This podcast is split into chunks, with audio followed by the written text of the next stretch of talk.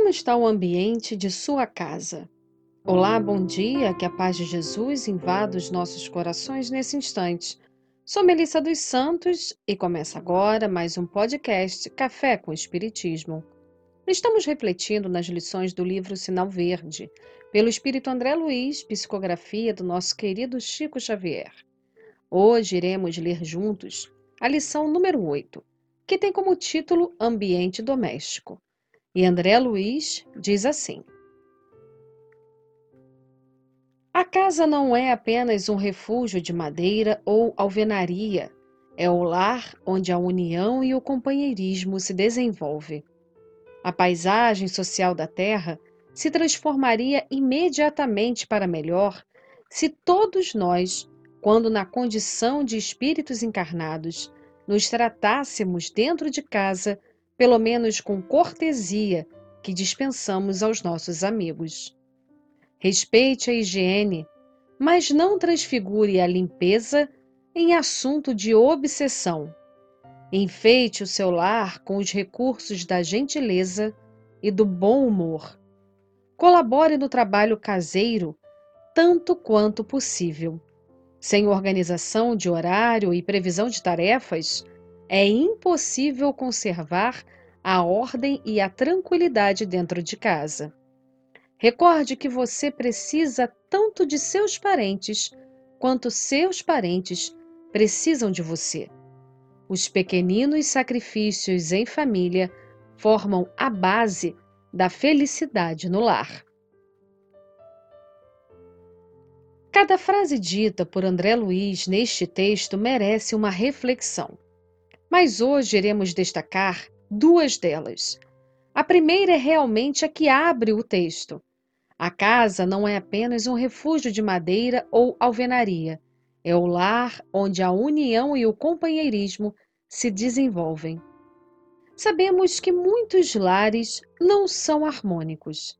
Muitas vezes nós procuramos e queremos viver a família modelo, aquela de comercial de margarina, onde todos pela manhã se sentam a uma mesa farta, em uma casa linda, demonstrando plena felicidade, sem mau humor matinal, super simpáticos uns com os outros, sem correria ou qualquer tipo de problema.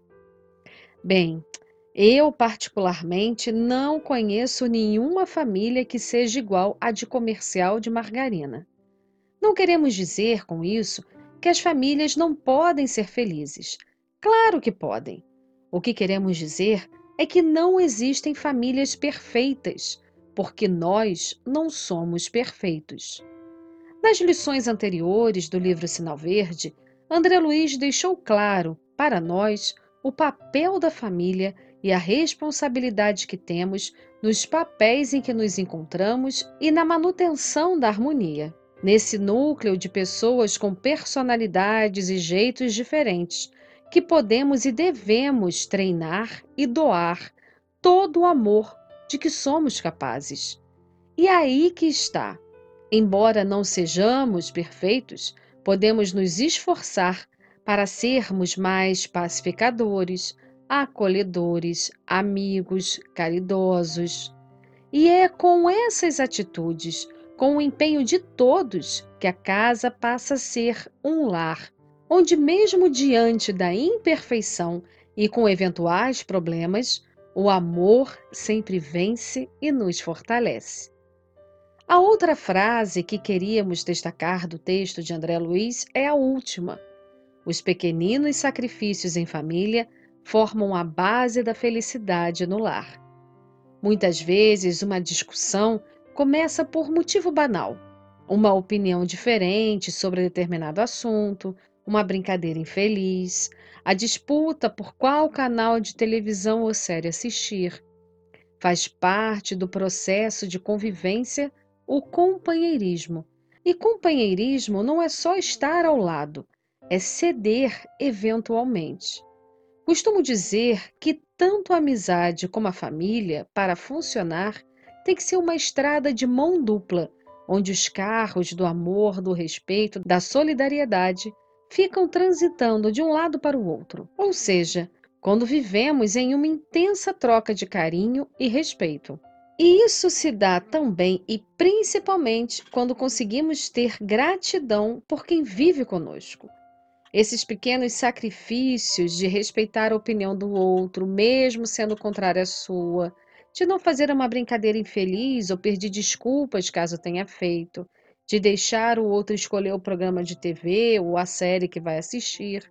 Esses cadinhos de amor em forma de concessão levam a um saldo de felicidade e paz de convivência.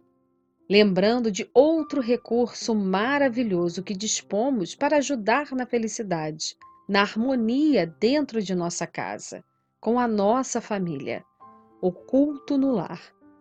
Pelo menos uma vez por semana, separar um dia, alguns minutinhos, e nesse tempo ler o Evangelho ou algum livro, texto que fale dos ensinamentos evangélicos de amor e dialogar, refletir, junto com aqueles que você ama, tendo certeza de que a espiritualidade amiga também estará ali presente. Tem um texto de Emmanuel do livro Instrumentos do Tempo, psicografia também de Chico Xavier, na qual o benfeitor fala da importância e benesses do culto no lar. Leremos aqui alguns trechos para complementar a nossa reflexão. Quando o ensinamento do Mestre vibre entre as quatro paredes de um templo doméstico, os pequeninos sacrifícios tecem a felicidade comum. A observação impensada é ouvida sem revolta. A calúnia é isolada no algodão do silêncio. A enfermidade é recebida com calma. O erro alheio encontra compaixão. A maldade não encontra brechas para se insinuar-se. E aí, dentro desse paraíso que alguns já estão edificando em benefício deles e dos outros, o estímulo é o cântico da solidariedade incessante.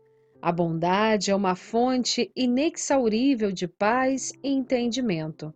A gentileza é inspiração para todas as horas.